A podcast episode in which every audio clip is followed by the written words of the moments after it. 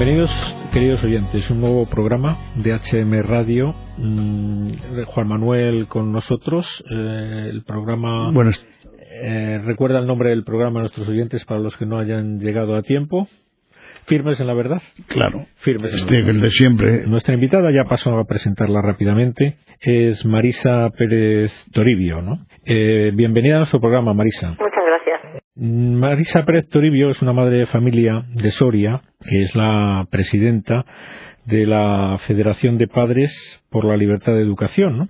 Entonces hemos querido invitarla porque es una persona especialmente cualificada para hablarnos de esta cuestión que quizás no preocupe tanto mm, a nuestros oyentes como debería. Quizás ahora mismo si preguntáramos a tantos oyentes cuál es la principal preocupación, pues enseguida se nos iría la cabeza a la cuestión económica, que sin dejar de ser importante no es ni mucho menos el principal problema de, de nuestro país.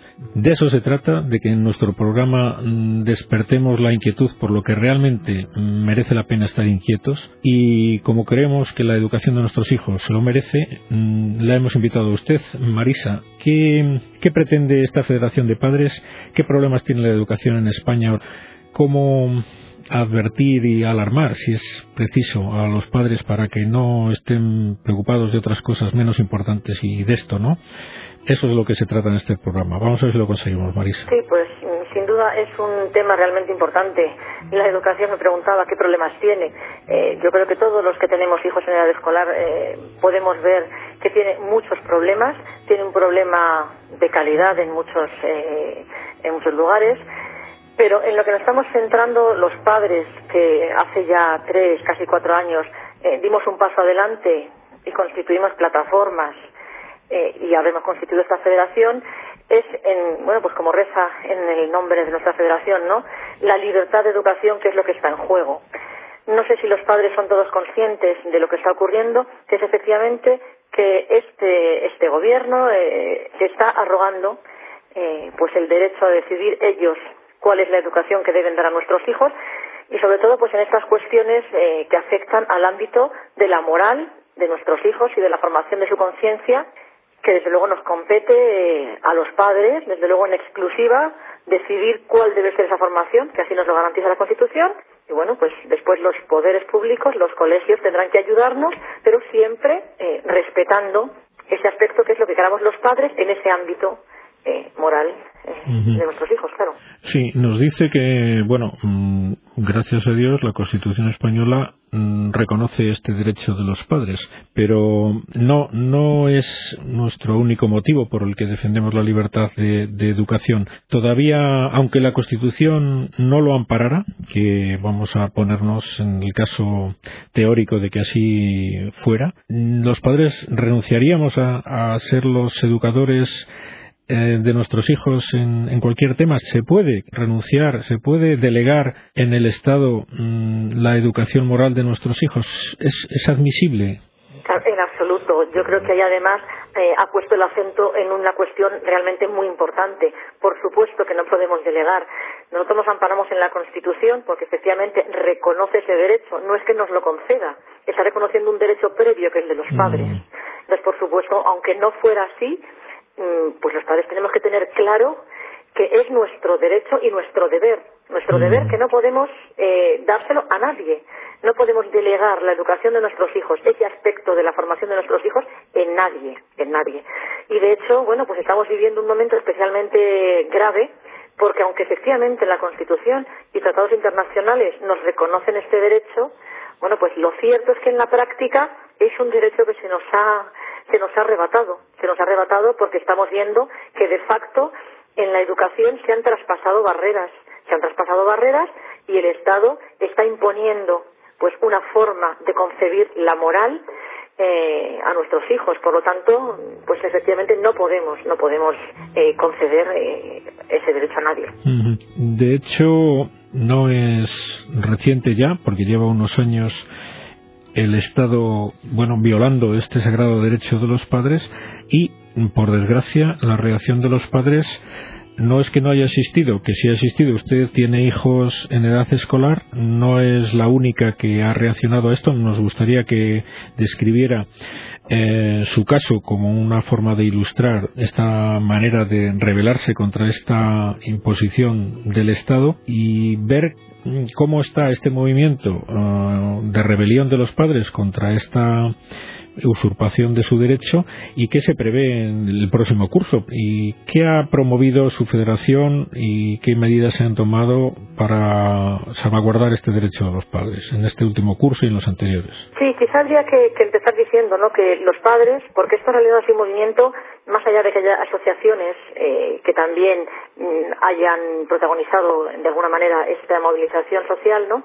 Esto hemos sido padres, padres y madres de familia mayoritariamente, los que, bueno, pues hemos hecho ya de una forma quizá más llamativa, porque la imposición ya venía por ley, lo que muchos de nosotros veníamos haciendo desde hace años. Yo tengo en este momento tres hijos, una de cuatro años y dos adolescentes, eh, y yo ya hace años, eh, vamos, desde, desde siempre, ¿no? Por esta preocupación que tengo por la educación de mis hijos, eh, bueno, pues ya he tenido que enfrentarme a situaciones más o menos, bueno, pues complicadas, como tener que sacar a mis hijos de determinadas de determinados talleres.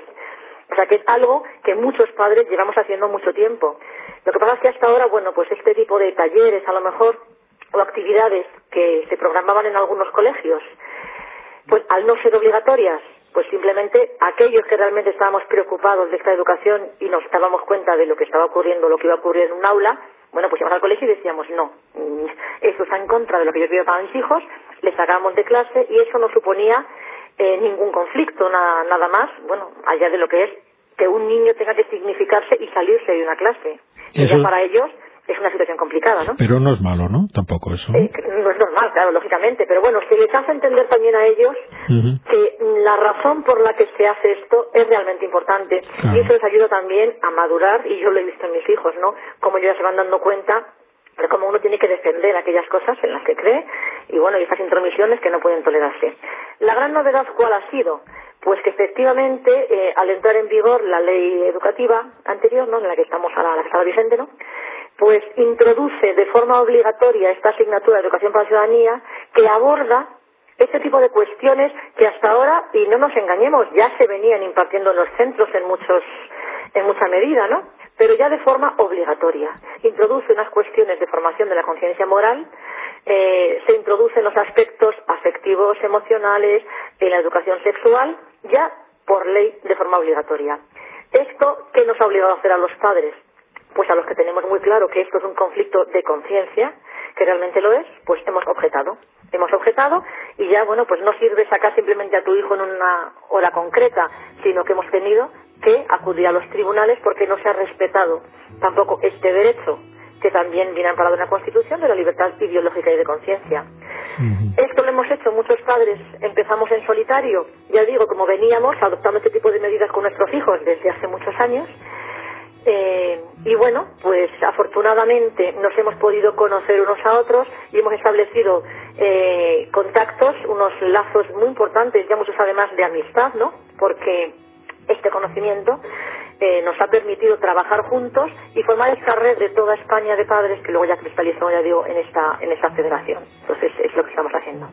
¿Tienen algún tipo de reunión prevista o periódica para poner No, nosotros nos mantenemos en contacto a través de Internet. Ya digo que para nosotros, bueno, pues somos padres de familia que, bueno, pues a veces sí que nos encontramos, pero no de una forma mm, con una periodicidad fija ni nada parecido. Eh, es lo bueno que tiene, ¿no? Todos estos recursos que tenemos ahora, que a padres de toda España nos permite estar muy en contacto, eh, trasladarnos unos a otros la información, la situación que estamos viviendo cada uno, ayudarnos, estar en contacto con nuestros abogados estupendos que de forma desinteresada, muchos de ellos, ¿no?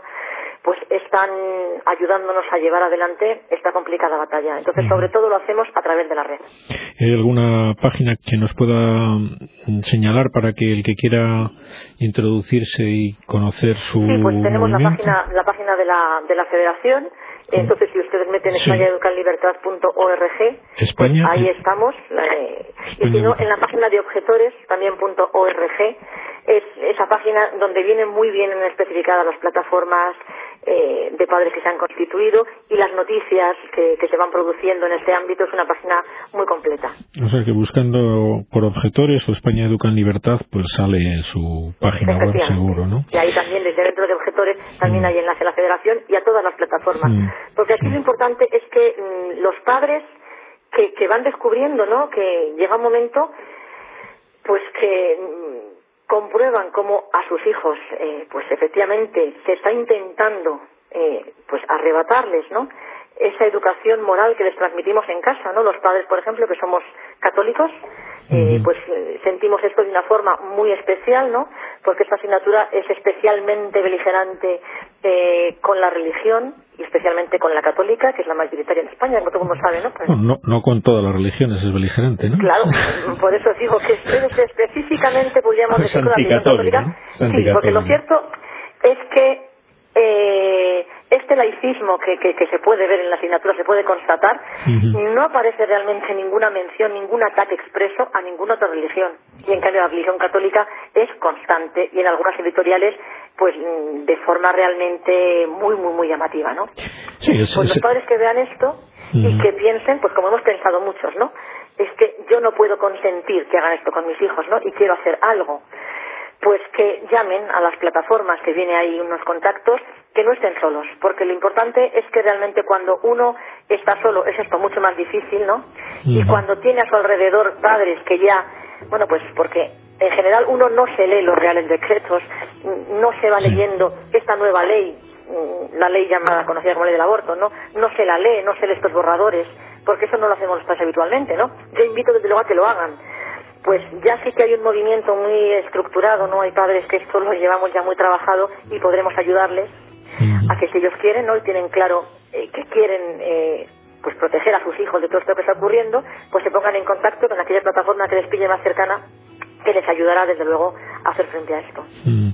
Mencionaba hace un momento la cuestión jurídica de este movimiento y bueno querría que nos eh, concretara algo más cómo están las cosas porque eh, es un derecho reconocido en la Constitución pero resulta que el Tribunal Supremo mm, sentenció de una manera tibia, ¿no? Si no recuerdo mal, el verano pasado, los recursos de algunas familias intentando buscar el amparo constitucional, bueno, que, que defiende la Constitución a ese derecho de los padres, ¿no?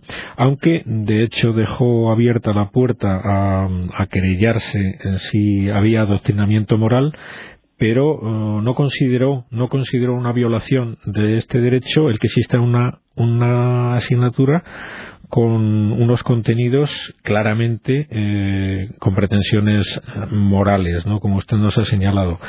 ¿Esto cómo está actualmente desde el punto de vista jurídico? ¿Qué, ¿Cuál ha sido el último, el último movimiento de ficha? Bueno, pues la situación jurídica es complicada. O sea, los padres desde el principio hemos tenido claro que esta no es una batalla jurídica, porque es lo que, pues lo que comentaba antes, ¿no? Usted, que aunque al final nos fallaran todos los tribunales y nos dijeran que no tenemos razón, los padres sabemos que eso no es cierto, ¿no? Entonces esta realmente es una batalla que hay que librarla en otros ámbitos, ¿no? Eh, y decirlo claramente, ¿no? que aunque fallara el último tribunal, eso no quiere decir que no nos den la razón, no quiere decir que no la tengamos, ¿no? Y yo creo que los padres lo sabemos. Pues esa batalla jurídica que también hay que darla, ¿no? Porque para eso tenemos las instituciones, para que nos protejan y nos defiendan, y no lo están haciendo. El Supremo, como, como usted bien ha dicho, la sentencia fue una sentencia muy controvertida, con muchos votos particulares, y jurídicamente ha habido muchos expertos que la han analizado, y que efectivamente bueno, pues es una sentencia absolutamente interpretativa que no protege a los padres, no protege a los padres, eh, porque, bueno, pues los lanza de alguna manera a que si en algún momento pues ellos perciben que hay adoctrinamiento, bueno, pues abran otra nueva vía judicial de denuncias, ¿no? Ese no es el camino, desde luego, judicializar la educación de esta manera. Mm, trata un poco de contentar a todos diciendo que no se puede adoctrinar en la escuela, lo cual es obvio. Que tenga que decir un tribunal esto ya es bastante lamentable, pero por otro lado, efectivamente, nos quita ese derecho. Eh, aún así, mm, en, Castilla y León, los padres que acudimos al tribunal con posterioridad a la sentencia del Supremo, tuvimos sentencias favorables en el Tribunal Superior de Justicia de Castilla y León, en una cifra pues eh, abrumadora. Casi quiero recordar 300 niños están exentos de la asignatura en Castilla y León, porque efectivamente además lo que decían los magistrados es que no corresponde al Tribunal Supremo interpretar la Constitución. Mm. Y claro, ahí ha habido realmente un conflicto entre lo que ha dicho el Supremo y el Constitucional una sentencia magnífica en la que desde luego sí que invito a todos a que, a que la vean, la de Castilla y León, porque ya argumentaban los magistrados magníficamente realmente lo que es esta asignatura de forma muy pormenorizada, porque el Supremo también hay que decirlo, no entraba realmente en el fondo de la cuestión, no entraba a valorar la asignatura. Pero bueno, eh, ya vemos cómo está la justicia, ese tema es complicado, y en Castilla y León, bueno, pues hemos conocido hace unos días que el Supremo a pesar de esas magníficas sentencias, ha quitado la razón a los padres, eh, ha emitido otra sentencia en la que no ha entrado, creemos, a valorar nada de esto y simplemente, bueno, pues eh, alegando las sentencias anteriores, nos ha quitado la razón. Eh, además, hay que decir que ha sido muy llamativo que nosotros todavía no tenemos la sentencia. O sea, las partes interesadas en el proceso no conocemos la sentencia que se ha filtrado a los medios de comunicación de una forma, además, bueno, pues eh, impropia de lo que debe ser un sistema, desde luego, jurídico que funcione bien. Ahí seguimos, acudiremos al Constitucional, esperamos que ahí efectivamente el Constitucional pues sí que entre a valorar eh, todos los argumentos de nuestros abogados y si no, bueno, pues a la siguiente guía que es en la europea y si no, pues como sabemos que tenemos razón, pues seguiremos peleándolo por la vía que podamos. Sí, yo recientemente hablaba con un padre que, bien, que como anécdota lo voy a decir, pero que refleja claramente eh, la actitud de muchos padres en, que comparto al 100%. Eh, estábamos comentando pues algo que podemos comentar también si nos da tiempo que es el contenido de esta de esta asignatura o complemento de la asignatura de educación para la ciudadanía que va a suponer la, el intento de educación afectivo sexual. Entonces claro pues este padre decía vamos a ver mm, tendrá que pasar por encima de mi cadáver el que quiera hablarle a mis hijos de sexualidad sin mi permiso, ¿no?